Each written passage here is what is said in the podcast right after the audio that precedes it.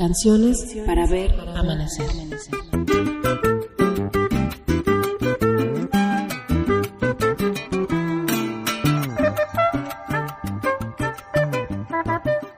Canciones para ver amanecer.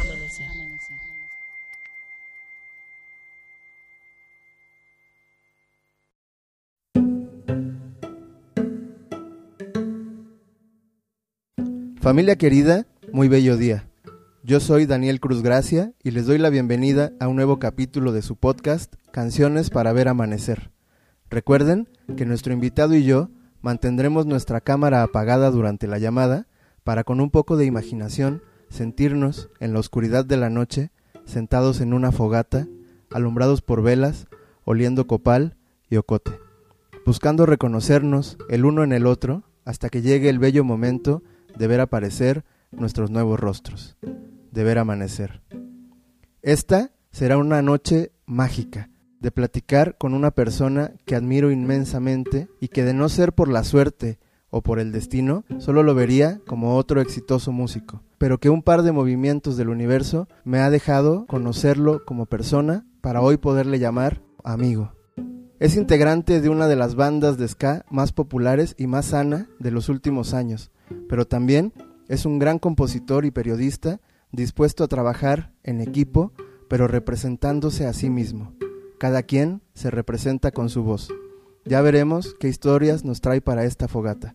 Familia querida, por favor, reciban en sus corazones a mi admirado amigo Homero Ontiveros. Homero, ¿cómo estás, hermanito? ¿Qué tal, mi Dani? Pues un gustazo poder estar acá en, en tu podcast, poder platicar contigo de música, de canciones, de imaginación, del alma, del corazón, de, todo esto, hermano, ¿no? Y pues encantado de estar aquí contigo.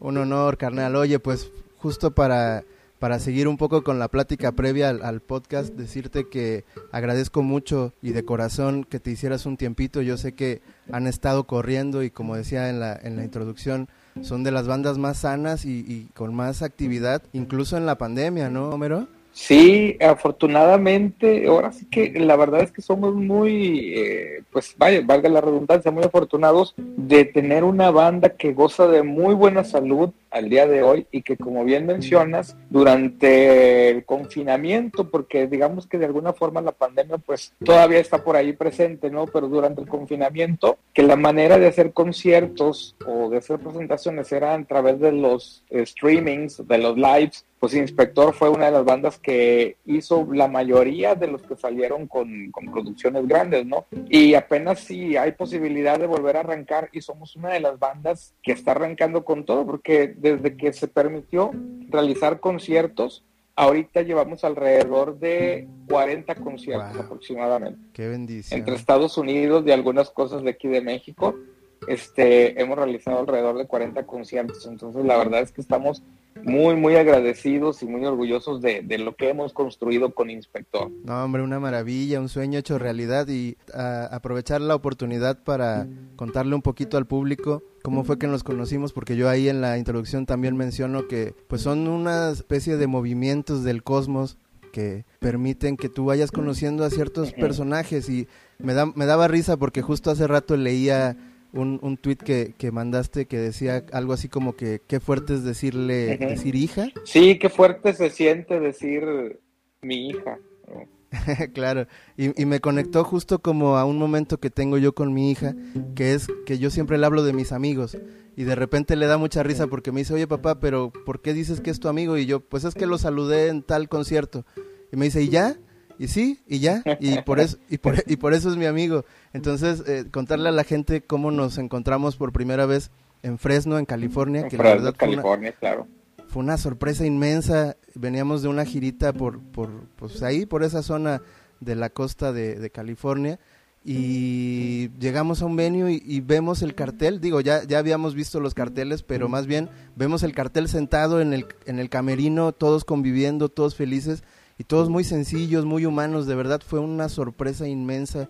Y bueno, imagínate, o sea, nosotros venimos de Veracruz, claro. com, como sabrás, no, por acá no, pues no hay un movimiento tal cual como de rock. Nuestra, nuestra industria, por así decirlo, tiene más que ver con el son jarocho, con la música tropical, pero siempre hemos sido fans del rock. Entonces, entrar a un camerino y encontrarte al gran silencio, a Inspector, a Celso Piña, Dios mío, era... Estaba Celso Piña ahí, claro, sí, claro. Fue una locura y de verdad que Inspector fue de los que bueno, todos fueron un amor, pero los, los inspector fueron, aparte de todo, como, como muy paternales, como que nos abrazaban, nos daban consejos. Entonces, amigo, aprovechar para agradecerte. Que somos, no, no, nada que agradecer, pero lo que pasa es que somos más, como somos como más campechanos.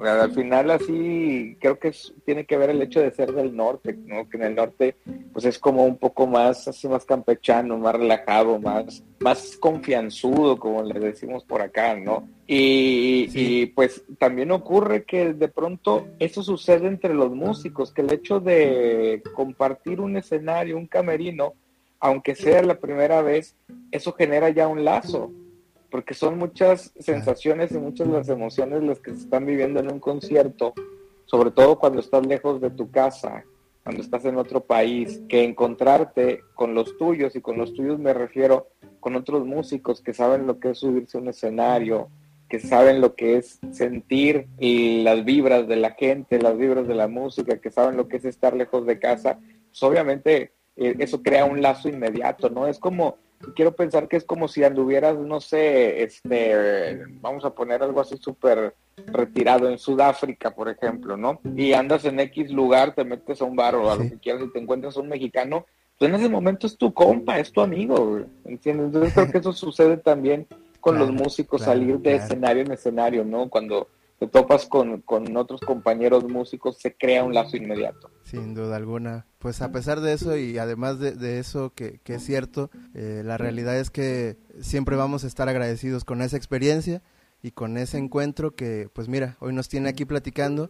Y bueno, tengo preparadas algunas preguntas. Eh, la línea del podcast es tratar algunos temas que regularmente pues se han convertido un poco en tabú pero que siempre se encuentra por ahí caminantes, así como tú, con los que es cómodo hablar de, al respecto, ¿no? De la espiritualidad, del despertar de la conciencia. Incluso por ahí decía en algunos otros programas como que estoy buscando o estamos buscando en este proyecto que se corte esa mala tradición de decir no hables de política y no hables de religión si quieres evitar problemas. ¿no? Creo que justo eso, el no hablarlo, el no intentarlo, el no procurar la comunicación, nos tiene precisamente en, varios problemas. Claro. Pero digamos que la primera parte del, del, podcast quisiera conocer un poquito tu historia. Quisiera saber, por ejemplo, cómo te fue en la primaria, en la escuela primaria, cómo fue tu experiencia. Pues eh, en realidad fue, fue muy placentera tomando en cuenta que por ahí tuve un, un par de cambios de, en tercero de primaria tercero de primaria lo hice en una escuela foránea porque eh, me fui a vivir a Nuevo Laredo, Tamaulipas, por el trabajo de mi papá. Y el resto del tiempo, o sea, lo que fue cuarto, quinto y sexto de primaria, ya los hice en la misma primaria, que contaría esos últimos tres años, porque es de los que tengo como un poquito más de conciencia. Y en realidad, fíjate que siempre he tenido una cierta naturalidad para ser muy sociable.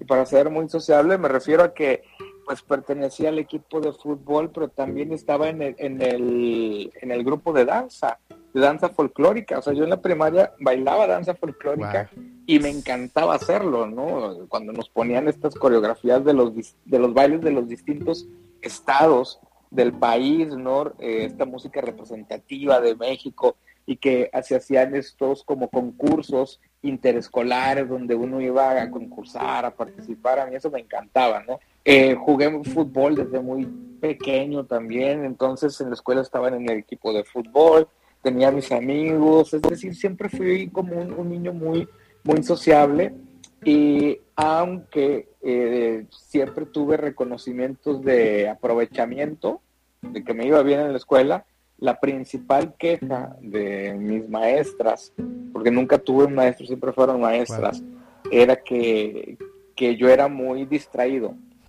Y eso me dura casi hasta el día de hoy, ¿no? Y, eh, era una cosa que, que, luego ya muchos años después identifiqué que cuando algo lo tengo asimilado, pues simplemente me distraigo, me voy, me voy a otro lado, ¿no? Este, pero la verdad es que la, la pasé bastante bien en la, en la primaria, no, no hay ninguna queja eh, en ese sentido.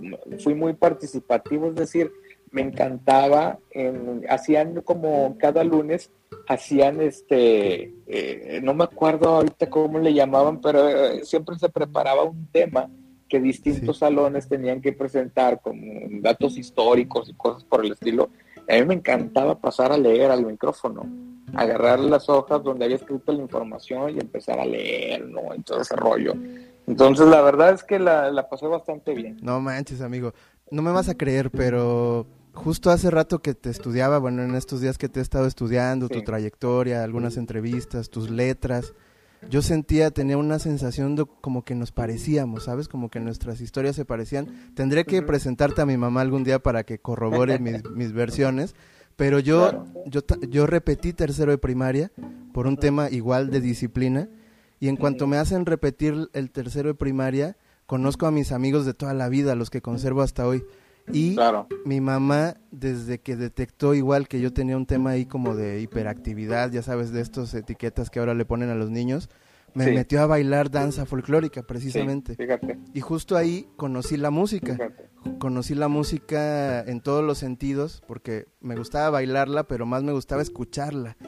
Y entonces cuando llegó un momento de decisión de qué seguía en mi aprendizaje, pues lo natural era aprender a tocar la música que bailé de niño. Entonces, qué, qué alegría, qué sorpresa, la verdad que, que estas coincidencias pues ocurran, ¿no? Imagínate tanto... Claro, coincidencias de la vida, ¿no? Para mí era mágico, yo me acuerdo de descubrir esos famosos botines de, de la danza folclórica que en el tacón, que traían un tacón bastante pronunciado, tenían mucho, muchas como cabezas de, de clavo. Tenían muchísimas para poder hacer el ruido en, el, en la madera, en el escenario, en el tablado. La tarima. La tarima. Sí, sí. Y la primera vez que empecé a hacer algunos pasos de, de danza con esos botines, escuchar cómo resonaba con la madera para mí fue mágico, ¿no? Solamente lo, lo hice durante la primaria, ya después, aunque en algún momento sí llegué a pensar en, digo, yo estaba muy pequeño, pero sí pensaba en entrar a, la Escuela Superior de Música y Danza, este, pero en danza, imagínate, o sea, yo todavía no pensaba ahí. En, luego ya identificando, haciendo como un, un, un, repaso de mi vida, pues sí, la música estaba muy presente porque, por ejemplo, para ese entonces yo tenía un órgano en mi casa un órgano que era de un tío, que era de como medio de juguete, porque era de la marca Lili Ledi, pero era un órgano eléctrico que, que, funcionaba como una especie de parfis, es decir, con un abanico, con una especie de aire. Y me lo regaló porque pues él no, para qué lo quiero, ¿no? Y me lo dio. Y yo no sabía tocar, pero me di cuenta que si tocaba una nota blanca y luego dejaba una sin tocar y luego tocaba la que seguía, sonaba mejor que si tocaba las dos notas continuas. Es decir, me di cuenta que la tercera, o sea, que la primera y la tercera sonaban mejor al mismo tiempo que la primera y la segunda, ¿no? Entonces, jugando con eso, yo me acuerdo que tenía, no sé, cinco, eh, no es cierto, perdón, tendría unos ocho, nueve años, cuando eh, traté de escribir mi primera canción. Sin embargo, yo no pensaba en, la música ni en, en, o sea, jugaba con compañeros ahí, ¿no? Y, y, me acuerdo de la tonadita que era y me acuerdo que entonces ya era bastante azotado y era una letra que decía algo como vete de aquí, ¿no? O sea, como una onda así como vete, vete ya de aquí, una cosa así.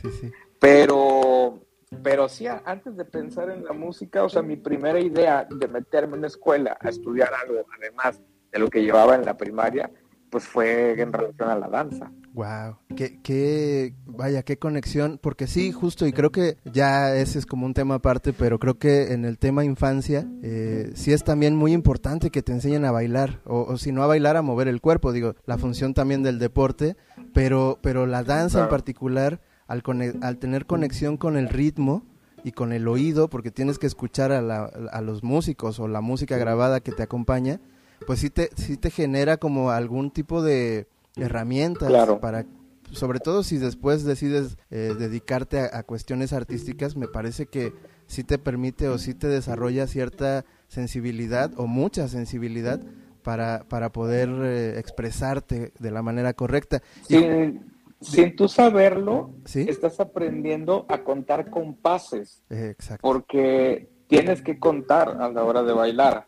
O sea, no es como que nomás haces los pasos, o sea, cuando van montando las coreografías vas contando 1, 2, 3, 4, 5, 6, 7, 8, Es 9, verdad. no sé, Sí. como sea.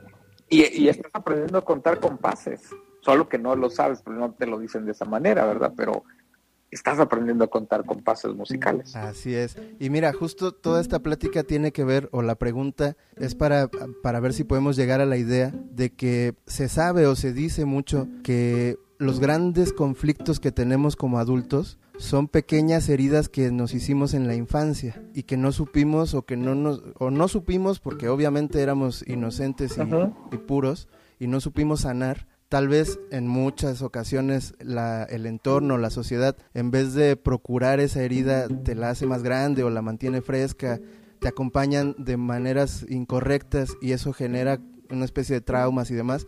Pero volteando la, la tortilla ahora sí, volteando la historia, también en la infancia recibimos ciertos dones o ciertos regalos que nos tienen también siendo adultos en plenitud. Entonces, no hablando de lo malo, sino de esos regalos, ¿tú consideras también que tu infancia marcó el adulto que eres hoy? Definitivamente, el principal regalo que eh, agradezco en la vida, por ejemplo, por parte de mi madre, fue la música. O sea, es, eso se lo agradezco infinitamente. Y te voy a decir algo, no es porque mi mamá me haya inculcado la música y me haya dicho tienes que estudiar música o que ella tocara algo. Ella no tocó ningún instrumento jamás en su vida, eh, ni fue tampoco de, de inculcarme a estudiar música y todo eso hizo lo más básico, lo más natural y lo más esencial, que es antes de querer hacer música. Me puso música. Claro, claro. Desde que era muy pequeño me ponía discos, o sea, cosas, cosas que yo incluso, pues como que, y ya las piensas ahora y se, y se te hacen así como, como mágicas, ¿no? Porque yo me acuerdo que de niño ella me ponía un, un pequeño disco de estos de 45 revoluciones, donde venía una canción de Alice Cooper que se llama You and Me, y la ponía y la ponía, y es una canción que durante toda la vida me ha ligado con mi madre sin que ella lo sepa, ¿entiendes? O sea, porque ella lo ponía y yo lo escuchaba, o sea, ella me ponía la música y yo lo escuchaba. Entonces, son las, por ejemplo, yo agradezco muchísimo, por ejemplo, que me haya mm, regalado, tal vez sin creer, esa canción, porque ahora que fallece mi madre, es el vínculo que, que tengo con ella. O sea, o, o uno de los vínculos, ¿no? Es como la tengo a través de esa canción. Pero no solamente eso, o sea, me puso muchísima música y si bien nunca fue de decirme, este, te voy a llevar a estudiar música, no sabía ya que yo me quería dedicar a eso o que me iba a terminar dedicando a eso, sí me compró toda la música que yo quise. O sea, desde que era muy pequeño, mis padres iban a, a- a dar pagos mensuales a estas Wow. tiendas departamentales que en ese momento cuando yo era pequeño era una tienda que se llamaba Salinas y Rocha. Y en esa tienda vendían cassettes. Y cada mes que iban a hacer el pago yo me emocionaba e iba con ellos porque les pedía un cassette, o sea, yo no les pedía juguetes, les pedía un cassette. Eh, y generalmente me los compraban, entonces ese es uno de los grandes regalos, ¿no? Este, el haber estado la música presente en mi vida porque llegó no en forma de un instrumento o de una educación formal, sino Claro. a través del oído, de escucharla, de sentirla, de hacerla Claro, mía, ¿no? claro. Como un- una nave, ¿no? Una conexión ahí con el espacio-tiempo. De repente me gusta pensarlo así porque sin duda tiene como un interruptor que te transporta a los instantes, ¿no? Puedes incluso percibir aromas eh, cuando escuchas una, una buena pieza o justo Sí. como una sensación. Yo no, yo todavía no sé describirlo, pero de repente las canciones me hacen sentir a mi papá muy cerca, a mi mamá muy cerca. Sí, Es una, es una cosa muy... sí lo, Dime, dime. Lo, lo que pasa es que, bueno, a mí me gusta pensar que una auténtica máquina del tiempo, si existe, es la música, son las canciones. Claro. ¿no? Porque además, toda nuestra vida está guardada en canciones, queramos o no queramos. O sea, no es un hecho de decir, ah, a mí me gusta la música, yo voy a dejar mis recuerdos de música. No, es que la música está presente en la vida de todos, de manera directa e indirecta. Claro. Entonces, nuestra, los momentos de nuestra vida están guardados en, en, canciones, o sea, no sé, por decirte algo, este, alguna canción de algún comercial que tú escuchabas cuando eras muy pequeño o una canción que sonaba mucho cuando tú eras muy pequeño, genera un vínculo que te va a llevar eh, en la memoria hacia ese momento, aunque tú no hayas decidido escucharla, simplemente estaba ahí, ¿no? O sea, a mí me gusta pensar que nosotros le vamos cargando recuerdos y momentos a la música y yo lo veo en un ejemplo con un disco de Morrissey que se llama Vauxhall and I. Cuando salió ese disco de Vauxhall and I, yo lo escuché y la verdad es que no me gustó tanto, fue como decir, pues, no sé, se me hace un disco raro, está como muy tranquilo, este, no, no, no me termina de, de, de gustar, pero eso es te estoy hablando hace más de 20 años. Ahorita es uno de mis discos preferidos. ¿Por qué? Porque lo escucho y me lleva automáticamente a la época en la que lo escuché y que no me gustó.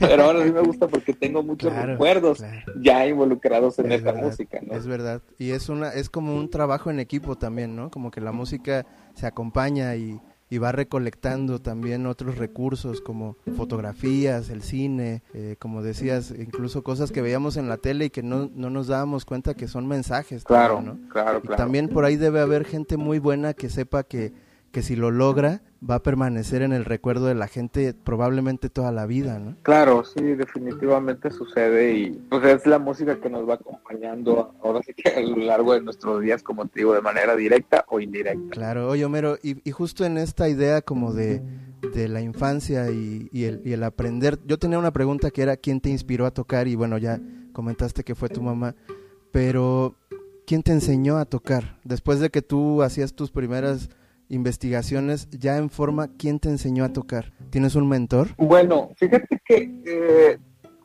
primero, eh, así como que lo que me dio mi mamá fue el escuchar la música, el enamorarme de la música, pero nunca hubo un empuje de métete a estudiar música, ¿no? Eso vino mucho después, eso vino en consecuencia de así del enamoramiento hacia la música, ¿no? Pero tener un mentor, pues yo la primera vez que recibí una clase de música como tal fue en la secundaria. Estaba en una secundaria donde afortunadamente había clases de música y ahí aprendí las primeras notas. Esa fue como mi primera relación como formal con la música, aunque en ese momento, pues de hecho el primer instrumento que aprendí a tocar fue la flauta barroca o como le llaman la flauta de pan, ¿no? La flauta dulce. Sí, sí.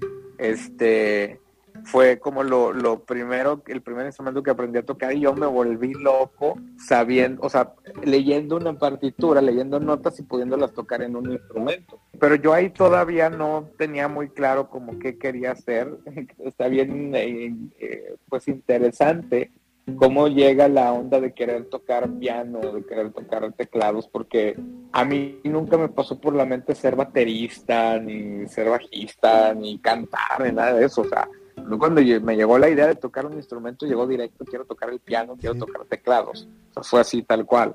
Y tuvo que ver con dos cosas, que lo de los teclados porque cuando me da en la época de finales de la secundaria, que me empieza a, llegar la espinita de tocar un instrumento, es cuando estaba de auge toda la música techno. Entonces yo veía que podían hacer un montón de cosas con puros teclados. Y yo decía, pues yo quiero tocar teclados porque yo sé que ahí puedo tocar violines, baterías, este, trompetas, pianos, órganos, todo está ahí en los teclados, ¿no? Entonces tuvo que ver más bien con la onda de, de la música techno, de, del industrial, de hecho, la música industrial y todo ese rollo. Y la, y la cuestión del piano es porque yo siempre me he considerado una persona muy, pero muy, muy nostálgica, bastante nostálgica. Me encanta la melancolía. Es una sensación que en realidad disfruto mucho.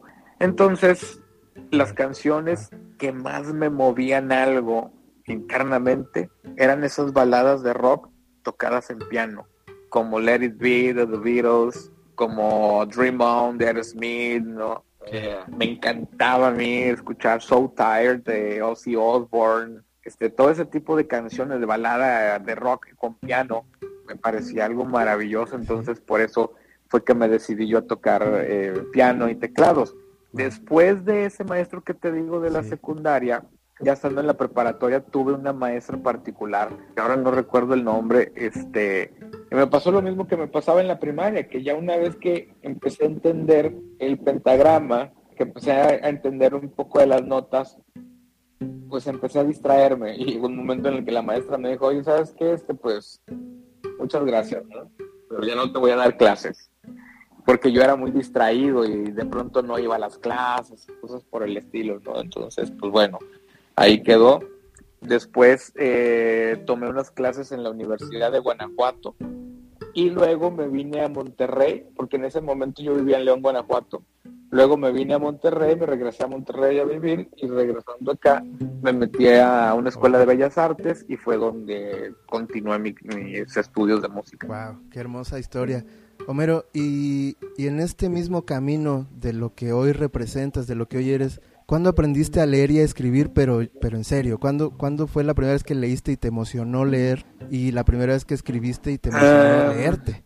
Lo que pasa es que, eh, fíjate, es, es, es como un poco revuelto porque yo podría decirte que en la secundaria empecé a leer ya con la idea de quiero leer un libro. Y esto vino de cosas muy, muy este, extrañas en mi vida o pues muy normales, diría yo. Claro. ¿Qué fue lo que pasó? Que estrenaron la película de The Doors, esta que hace Oliver Stone. Ajá. Fui a verla al cine y yo salí encantado con el personaje de Jim Morrison, pero no el músico, sino el poeta. Claro. Y toda esta onda de los poetas malditos y los beatniks y todo ese rollo. Entonces yo salí con la idea de yo quiero leer libros, ¿no? Este, influenciado por, por la figura de Jim Morrison, ¿no? Y quién iba a decir que después ya no iba a pensar lo mismo de, de él, pero en un inicio, en un inicio así fue, ¿no? Claro. Y empecé a entrar, a querer, a querer entrarle, a, o sea, que quise empezar con nombres fuertes, ¿no? Con Nietzsche, con Baudelaire, con Rimbaud, este, todos estos grandes nombres. Obviamente no entendí ni un carajo. Estaba preparado para leer eso, ¿no? Hacía como que leía, pero no entendía ni un carajo. Y el primer libro que leí de principio a fin, que lo entendí y que me dejó sumamente emocionado porque había terminado un libro, es un libro que se llama Juan Salvador Gaviota, Wow. que es una de estas historias tipo, pues medio superación personal Sí, para sí, jóvenes sí. adolescentes, ¿no? O sea, No, ese fue, ese en realidad fue el primer libro que acabé y que dije, wow, acabé un libro, ¿no? Sin embargo, haciendo un ejercicio de memoria en los últimos años, me acordé que eh, de niño siempre me gustaban cosas diferentes a los demás niños, ¿no? Este, esto de los cassettes que te digo, ¿no? Que en lugar de pedir juguetes pedía cassettes. Y otra de las cosas que a mí me encantaban y que desafortunadamente no pude tener las que hubiera querido eran las enciclopedias. Entonces, no sé, no sé qué edad tengas tú, no sé si, si te acuerdas, yo creo que somos más o menos generacionales, pero cuando sí. era niño había un par de, de enciclopedias, que era una, una era la enciclopedia del saber y la otra era la de Sí. mi pequeño colibrí, algo así. Pues yo moría por tener esas enciclopedias Sí, sí. porque a mí me encantaba estar hojeando los libros, estarlos viendo, ¿no? En casa teníamos una enciclopedia de Time Life y era la que agarraba y me pasaba ahí bien, viendo los libros, ¿no? Y luego me acordé que de niño me habían comprado el inicio de una colección de unos libros que se llamaban Fábulas, Leyendas y Cuentos. Y ahí empecé yo como a querer leer también todo. Entonces, siempre hay un antes, de cuando uno se acuerda que ocurren las cosas, siempre hay algo antes, ¿no? Pero digamos que así ya, ya conscientemente, pues es esto que te digo en la, en la secundaria, al final de la secundaria, ¿no? Wow. Es impresionante. Bueno, eso, Sí, sí, sí. Dime. sí, no, no, dime. No, no, que te iba a comentar que es el libro favorito de mi mamá, Juan Salvador Gaviota, y, y, y siempre en, la, en, en- en en los momentos de crisis, porque mi madre de verdad que se rifó con tres hijos inquietísimos, eh, siempre tenía como un, un buen consejo de Juan Salvador Gaviota, sobre todo en los momentos de crisis como de, ¿cómo te diré? Cuando nos topamos con esta realidad, no sé si solo sea mexicana, yo creo que es mundial, Claro. de, de que los niños te acomplejan, ¿sabes? Como que le atinan siempre o son tan observadores que le atinan a donde más te va a doler, ¿no? Claro. Ya sea, no sé, tu estatura, tu cara, tus granos. Siempre saben dónde darle, ¿no? Yo, yo por ejemplo, me, me preguntabas, yo tengo 39 años, voy a cumplir 40, pero siempre he sido pequeño de estatura. Entonces, ahorita mido 1.65, imagíname a los, no sé, 8 años, era una cosa de verdad de risa. Entonces, como que todo el tiempo era como burlas al respecto de mi estatura y entre otras miles de cosas. Claro. Entonces mi mamá me decía, siempre me decía, gaviota que vuela alto, gaviota que llega lejos, una cosa así. Entonces me decía, hijo, no importa cuánto midas, lo que importa es que vueles. Lo que importa es qué tan alto puedes llegar a, a, pesar o a partir de tu, de, tu, de tu cuerpo, ¿no? O sea, como que ahí me empezó a desprender esta noción de que yo no soy mi cuerpo, ¿no? Mi cuerpo es como el vehículo de otra cosa, no sé qué, pero que esa cosa puede volar, ¿no? Es esa gaviota.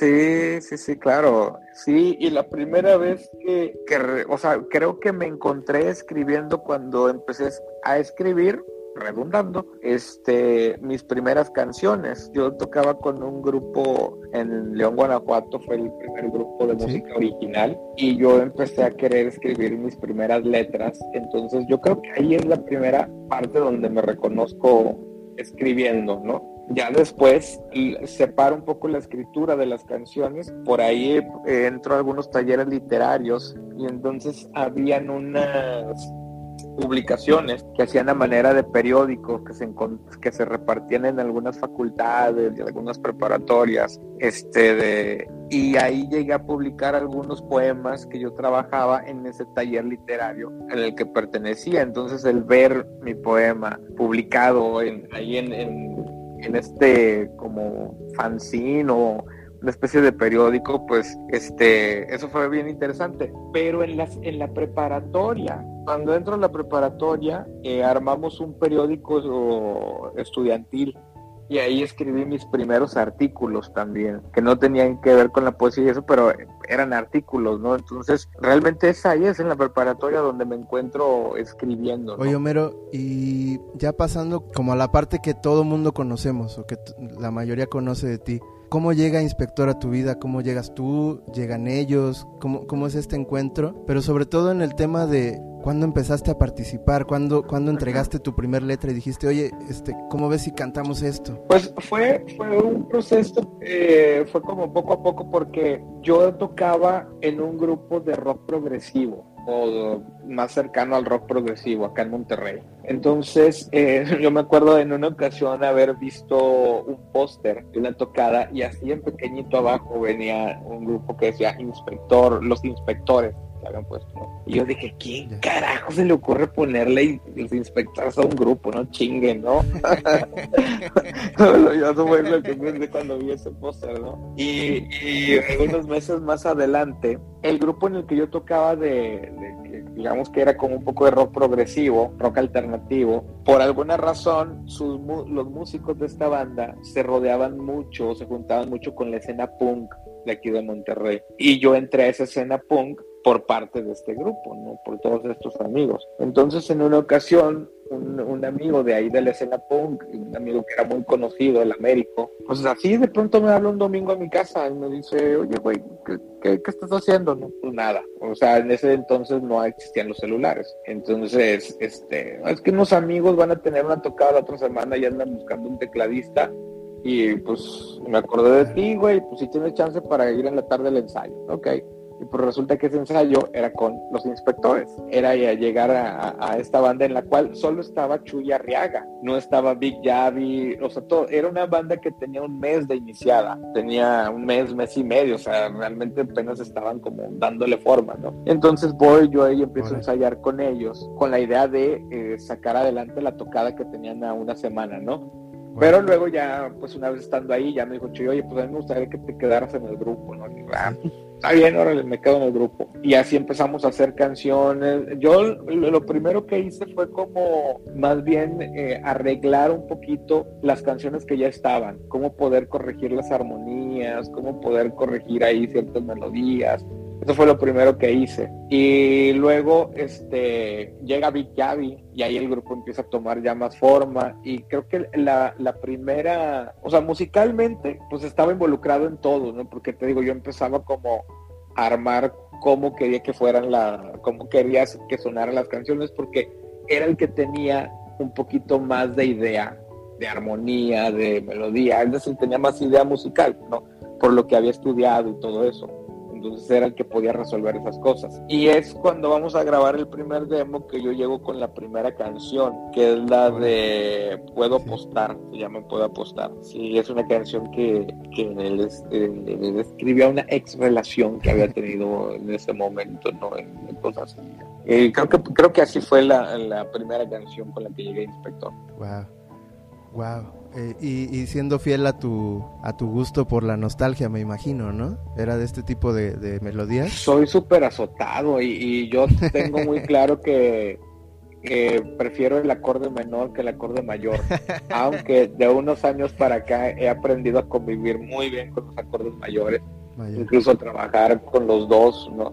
Pero sí, lo mío son los acordes menores y esa canción puedo apostar, sí, definitivamente es una canción en tono menor, está en sí menor, ¿no? Este, sí, con, de hecho es una, es una letra muy nostálgica, ¿no? Porque la, la frase dice, puedo apostar que esta noche no voy a perder, ¿no? Puedo apostar que esta noche no voy a perder. Sí, yo también creo que más bien es una etapa de, ¿cómo se dirá? Pues incluso eh, es una etapa de madurez en donde todos nos azotamos. Creo que es necesario, este, sobre todo si quieres desarrollar como cierto sentido poético. No creo que, que sea como muy cómodo solo escribir, vaya, de colores y demás. Claro. Es bonito, pero necesita siempre tener el contraste del dolor y, sobre todo en música como la que hacen ustedes, que si bien ya ojalá y nos diera tiempo, yo creo que no, pero hablar del ska sería meternos a otro universo, pero sin duda ha acompañado no solamente eh, a una juventud que se quiere azotar, justo, ¿no? De hecho, sí, de, de hecho, este, si, si haces como un, un, análisis rápido musical de las bandas que salimos en ese momento de ska, somos la banda que más tonos menores O sea, nosotros como que trajimos el tono menor al ska, digamos. O sea, no, no al ska del mundo, ¿no? Eso ya se hacía en Inglaterra, en Jamaica, en muchos lados, aquí en México. O sea, el ska que se hacía en México era mucho más festivo. Llegamos nosotros con nuestro deja ya de mentir que el llorar no te va a servir. O sea, de hecho, la neta es que es la primera canción romántica de ska o de desamor. Deja ya de mentir, porque antes nadie hablaba de eso. Claro.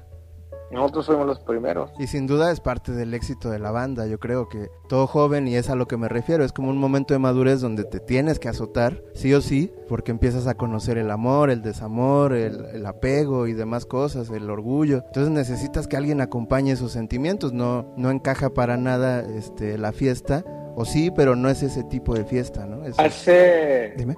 Hace, este, hace algunos meses, no me acuerdo cuándo, estaba leyendo un ensayo que tenía que en relación al arte. Y me pareció bien interesante cómo lo abordaban, cómo vemos el arte o cómo vivimos y trabajamos el arte en Oriente y en Occidente. Acá en Occidente tenemos la idea de justo de que el arte tiene que ser sufrido, tiene que haber este dolor, tiene que costar, no puede ser algo fácil ni superficial, tiene que ser algo profundo, con poca luz, tiene, que venir del dolor, lo vemos como una especie de exorcismo, ¿no? Entonces, por ejemplo, en el arte pictórico, si lo ves en Occidente, en la época en la que quieras, siempre vas a ver como estas obras relacionadas con eh, la angustia, con el dolor, con la locura, con todo eso, ¿no? Y en Oriente pintan peces, pintan montañas, o sea,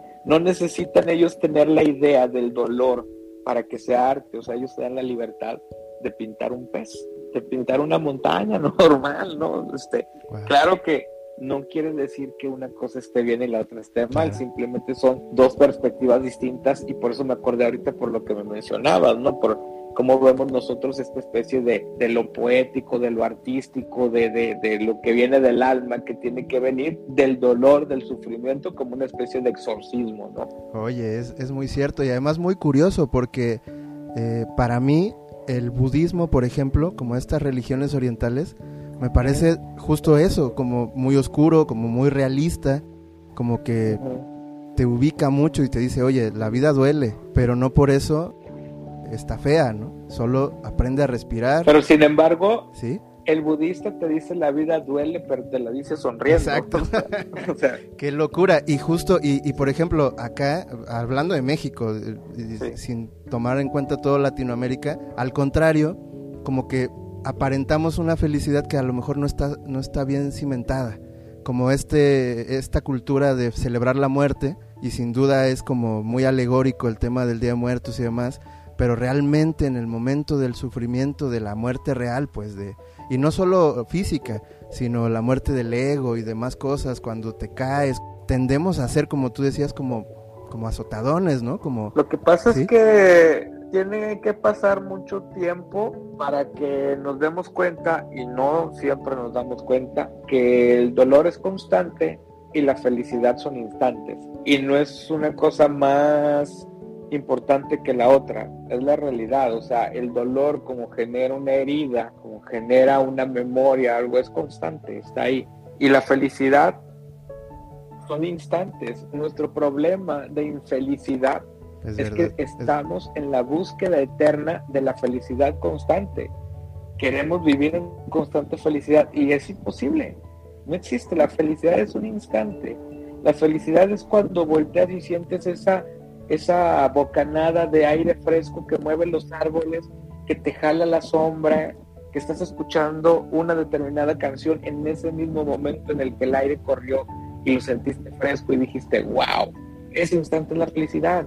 Y así como llegó, así se fue. Solo que estamos llenos de instantes Qué bonito. también, ¿no? Pero creo que nuestro problema es ese, que buscamos la felicidad constante cuando este es imposible que así sea. Qué belleza, qué hermoso hermano, muchísimas gracias. Y bueno, híjole, se fue como agua el tiempo, casi siempre me pasa así, ya queda poquitito, pero siguiendo en esta línea como filosófica que, que a mí me encanta y que justo es la intención del programa, quisiera tocar un tema que es recurrente, al menos digo evidente en tus letras, Ujú. y tiene que ver con la palabra perdón. ¿Alguna vez se, se es tarde para pedir perdón, como dices en tu letra, o no hay nada que perdonar? Fíjate que el- es la primera vez que me doy cuenta de la relación de estas dos canciones. Te lo juro que no me había dado cuenta de dos canciones que son sumamente importantes para mí. Amargo a Dios por todo lo que significa y lo que me ha dado. Sí, y nada que perdonar porque es prácticamente mm, mi inicio como solista, mi, mi- mi primera puerta que, que abrí ya en mi camino en solitario, ¿no? Yo no creo que yo no creo que sea tarde ni que sea temprano, sino más bien, vamos a ponerlo de esta forma. Hace 20 años pude pensar que era tarde para pedir perdón, que tal vez hay situaciones en las que ya es muy tarde pedir perdón y, ni modo, te lo perdiste, o sea, ya, ya no hay vuelta atrás, ¿no? Y tuvo que pasar otros 20 años de mi vida claro, claro. para llegar a entender que no hay nada que perdonar, que lo que tenía que suceder sucedió. ¿Por qué? Porque así es la vida. Claro. Y como diría Arturo Mesa, no le pidas cuentas a la vida porque seguro le sale sobrando. Entonces, creo que es eso, ¿no? Yo hace 20 años pensé que podía ser tarde para pedir perdón y 20 años después, es decir, ahora, creo que no hay nada que Qué perdonar. hermoso. Las cosas tenían que ser como fueron. ¿no? Ah, qué belleza. Sí, justo. Y estoy muy de acuerdo. La verdad es que a mí hace, hace, un, hace un tiempo algún amigo que tengo por ahí que le mando un saludo. No creo que escuche para nada este tipo de programas. No creo que ni siquiera agarre un celular. Es un amigo mío que se llama Cuautli, que es como una especie de chamán que camina por las calles de Jalapa. Ajá. Siempre trae plumas eh, en la cabeza y siempre trae un caracol y pasa por las calles soplando el caracol y bendiciendo a todo mundo y maldiciendo también. Es una cosa muy rara. Él, él asegura que detecta las energías y yo no lo dudo en absoluto. Y un día llegó a mi, a mi casita de aquel entonces y yo estaba montando mi, mi altar de Día de Muertos precisamente. Entonces este, él, él como que me vio y me pidió permiso de pasar y de él, él hacer una ofrenda en mi altar. Y cuando la estaba haciendo empezó a como a, a tener un monólogo, no conmigo, él solito decía como que eh, eh, la, la palabra perdón era de los peores maleficios que nos habían traído los españoles. Él, él está muy metido en la mexicanidad, pero justo decía como que como que el perdón no debería existir porque tener que perdonar a alguien o, o pedir perdón es asumir que alguien tenía razón y como que la vida Sí. no se trata de eso. Justo como dices, es como que pues a lo mejor pasaron cosas y podías o no controlarlas, pero sin embargo así tenía que ser y en el momento en que lo aceptas, pues ese perdón es implícito, pues, ¿no? Ya como que salen sobrando las intenciones. Claro. Si tú lo entiendes, creo que avanza muchísimo este, este asunto, ¿no crees? A mí me, me encanta mucho cómo pienso que las cosas, las ideas, los pensamientos, las verdades, las realidades, como le queramos llamar, en mi vida van apareciendo. A mí me gusta pensar que siempre van apareciendo, ¿no? Porque esta idea de nada que perdonar aparece de una forma muy, muy loca, porque yo estaba componiendo esta canción y yo lo que tenía en mente es que quería hacer una canción que fuera en un tono confesional, pero que realmente se sintiera que estaba confesando algo, ¿no? Que, que, me estaba, que me estaba confesando, que me estaba abriendo de capa, ¿no? Quería que tuviera ese, esa, ese mood, esa vibra. Y empecé a escribir las primeras partes que la verdad es que es una de las letras de las que más orgulloso estoy del, de, de mi trabajo. ¿no? Sí, sí. Esto que, que además la primera parte empieza en el diván con el psicoanalista. Yo tengo poco más de cuatro años que voy a sesiones de psicoanálisis y esa primera parte de quisiera entenderte y saber lo que me pasa. El laberinto de la mente nos ha puesto algunas trampas y busco una salida para que salgamos juntos. Esa primera parte nace en el diván, en una sesión de psicoanálisis. Pero ya estando eh, trabajando la letra, me faltaba el coro. Decía, tengo que llegar al coro, tengo que llegar al coro. Y en, en donde tenía mi teclado para trabajar en la casa donde vivía anteriormente, a un lado tenía un escritorio donde me ponía a escribir y tenía mis libros que estaba leyendo. Acababa de terminar un libro y volteo hacia el escritorio y lo primero que me aparece es el libro con el título, Nada que perdonar. Entonces lo vi y dije, claro, ese es el coro, nada que perdonar, esto viene encajado. Y lo más maravilloso es que ese libro, el autor es un escritor muy amigo mío, y, y, agarro esa frase, nada que perdonar, se la pongo en la canción y queda increíble. Y después hablé con él para preguntarle por qué le había puesto nada que perdonar a su libro. Y coincidimos en eso, prácticamente es esa idea de decir, es que no hay nada que perdonar. Lo que ha sido de nuestra vida, así ha sucedido, así tuvo que ser y está bien. Con todo lo bueno y con todo lo malo, es parte de mi vida y no hay nada que perdonar. ¿Por qué no hay nada que perdonar? Es una forma de ir eliminando resentimientos con la vida. Es una forma de no estar resentido con la vida, decir, ni tú ni yo, no hay nada que perdonar. Qué belleza. Estamos juntos, no, pues ni modo. Sí. O afortunadamente. Sí, claro, y, y, y ahí están las dos posibilidades. Te comentaba que en cuanto al perdón, se tiene que asumir como un momento de madurez, pero que aunque no lo asumas o no lo entiendas así, que obviamente cada quien tiene su forma de verlo y de entenderlo, sin duda el hecho de querer pedir perdón es un avance muy espiritual y el hecho de saber que no hay nada que perdonar es otro avance, o sea, no, no son contrapartes sino dos caminos que seguramente te traerán respuestas hermosas las dos, ¿no crees? Yo creo que sí existe, sí existe la posibilidad de que uno pueda pedir perdón, que uno deba pedir perdón sin, eh, sin, caer en esta cosa como de, de no sé cómo llamarlo, pero de ser un conquistado, digamos, ¿no? O algo así. Creo que hay situaciones entre personas donde es válido pedir perdón, claro. si es necesario. Sin embargo, creo que la parte donde es muy fuerte, muy poderoso y muy importante es el perdón. El perdón es con uno mismo, con uno mismo, o sea, perdonarse a sí mismo. ¿no? Claro. Y yo creo que es la parte donde puede ser más poderoso porque, eh, como dijiste hace rato, uno va creciendo con ciertas heridas voluntarias e involuntarias. Pero también a lo largo de nuestra vida nos han hecho creer que el dolor es malo, no te tiene que doler. Tienes que ser fuerte, tienes que aguantar. Y eso hace que te vayas queriendo olvidar de todas esas heridas, porque las heridas son para los débiles. ¿no? Entonces, así nos pasamos toda la vida sin querer aceptar que tenemos heridas, que tenemos dolores, frustraciones, rencores, resentimientos, tenemos un montón de, de, de, cosas que nos duelen, ¿no? Y es muy difícil entonces darse cuenta y aún es más difícil perdonarse a sí mismo, ¿no? Es verdad. Entonces, creo que, creo que eso es lo más fuerte cuando uno logra tener la claridad como para decir, sí, traigo mis heridas, son parte de lo que soy, son parte de mi vida, pero tampoco significa que las tenga que traer todo el tiempo bien. O sea, quiero que, que puedan sanar esas heridas, ¿no? Amén. Qué belleza, hermano mío. Híjole, yo me estaría aquí tres, cuatro horas más, hermano, te lo juro por Dios. qué bendición, qué alegría, qué dicha, qué honor, de verdad, qué goce estar aquí contigo. Y bueno, pues es, es una puerta, ojalá y pronto la vida nos vuelva a, encontrar, yo estoy seguro de que sí. Pero mientras tanto, pues agradecerte con el alma la presencia, que dejes aquí tu testimonio. Yo tengo una última pregunta para despedirnos, pero antes agradecerte de nuevo y siempre que, seas tan abierto, que como dices, y, yo coincido, la gente en Monterrey es así, es bien bonita. Gracias. Es, esta sensación que le, que le platico a mi hija, que es, pues tú lo saludas, no sé, por cualquier razón, y no solo a un artista, a alguien que está en la calle, alguien que, que está, no sé, que te encuentras por ahí y, te hablan de una manera que ya lo sientes tu amigo enseguida, o sea, enseguida es que, ¿qué onda, mi compa? Vente, te llevo y no sé qué.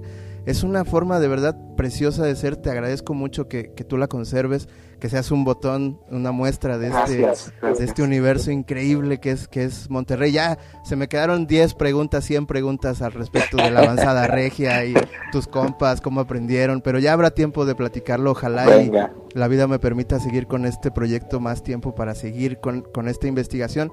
Pero nada más quisiera despedirme preguntándote, ¿a quién le dedicas tu trabajo? Es que eh, son, o sea, ahorita con el psicoanalista he aprendido que las primeras ideas que te vienen a la mente son las que están buscando salir, ¿no? Son, las, son las primeras que levantan la mano. Ahorita cuando dijiste a quién le dedicas tu trabajo, lo primero que se me ocurrió decir a mi hija. O sea, eso es lo primero que se me ocurre decir a mi hija. Pero tendría que hablar de mi trabajo de ahora, pero tengo mucho trabajo antes también, ¿no? Entonces, eh, fíjate que ahora que empecé a, hacer música como solista, entendí algo que me parece muy importante para mí y que con eso me quedo. No sé si sea una especie de dedicatoria, no sé si lo sea, yo quiero pensar que sí. Entendí que yo hago canciones para acompañar, es decir, hago canciones para que acompañen la vida de otras personas. Me gusta verlas de esa forma, como canciones que acompañan la vida de otras personas. Entonces, ¿a quién le podría dedicar mi trabajo? Pues a esas personas que agarran mis canciones, que agarran mi música para acompañar su día a día, para acompañar su propia vida. Amén. Qué belleza, hermano. Pues así concluimos. Muchísimas gracias a todas las personas que nos están escuchando. Yo sé que mi mamá va a ser feliz con este capítulo. Por favor, todos. Saludos a tu mamá. La tengo que conocer, Dani. Tengo que ir a Jalapa, tengo que conocerla. Sí, vas a ver, te vas, te vas a sorprender. Tienes tu casa, por favor, déjanos invitarte a comer, que la conozcas, que además se va, se va a dar ahí una amistad. Yo creo que así como la nuestra, o sea, mi mamá es una persona con un don parecido al tuyo como que te saluda y ya es tu amiga, es una persona maravillosa, le mando un beso enorme y pues a toda la gente recordarle, como decía Homero, que la pandemia no ha terminado y que todavía hay gente batallando para salir adelante, entonces por favor si ven por ahí que seguimos vendiendo cositas, que sigue la gente abriendo negocios, proponiendo y demás, cómprenles, acompáñenlos como, como bien dice mi amigo Homero. Homero, ¿quieres cerrar con alguna idea? No, pues muchísimas gracias, mi estimado Dani por, por el espacio. Y nada, pues eh, creo que no está de más siempre decir que la música es una forma muy, muy, muy poderosa de estar presente en la vida de las personas. ¿no? Si nosotros nos acompañamos con música, si le damos un lugar a la música en nuestra vida, ténganlo por seguro que va a ser mucho más llevadera. No nos va a solucionar los problemas. La música no soluciona ningún problema, pero sí nos hace llevar la vida de una forma mucho más llevadera. Pues con eso nos quedamos, familia querida. Por favor, háganme el honor de acercarse a sus ventanas y ver hacia el horizonte para que noten que ya amaneció. Hasta la próxima.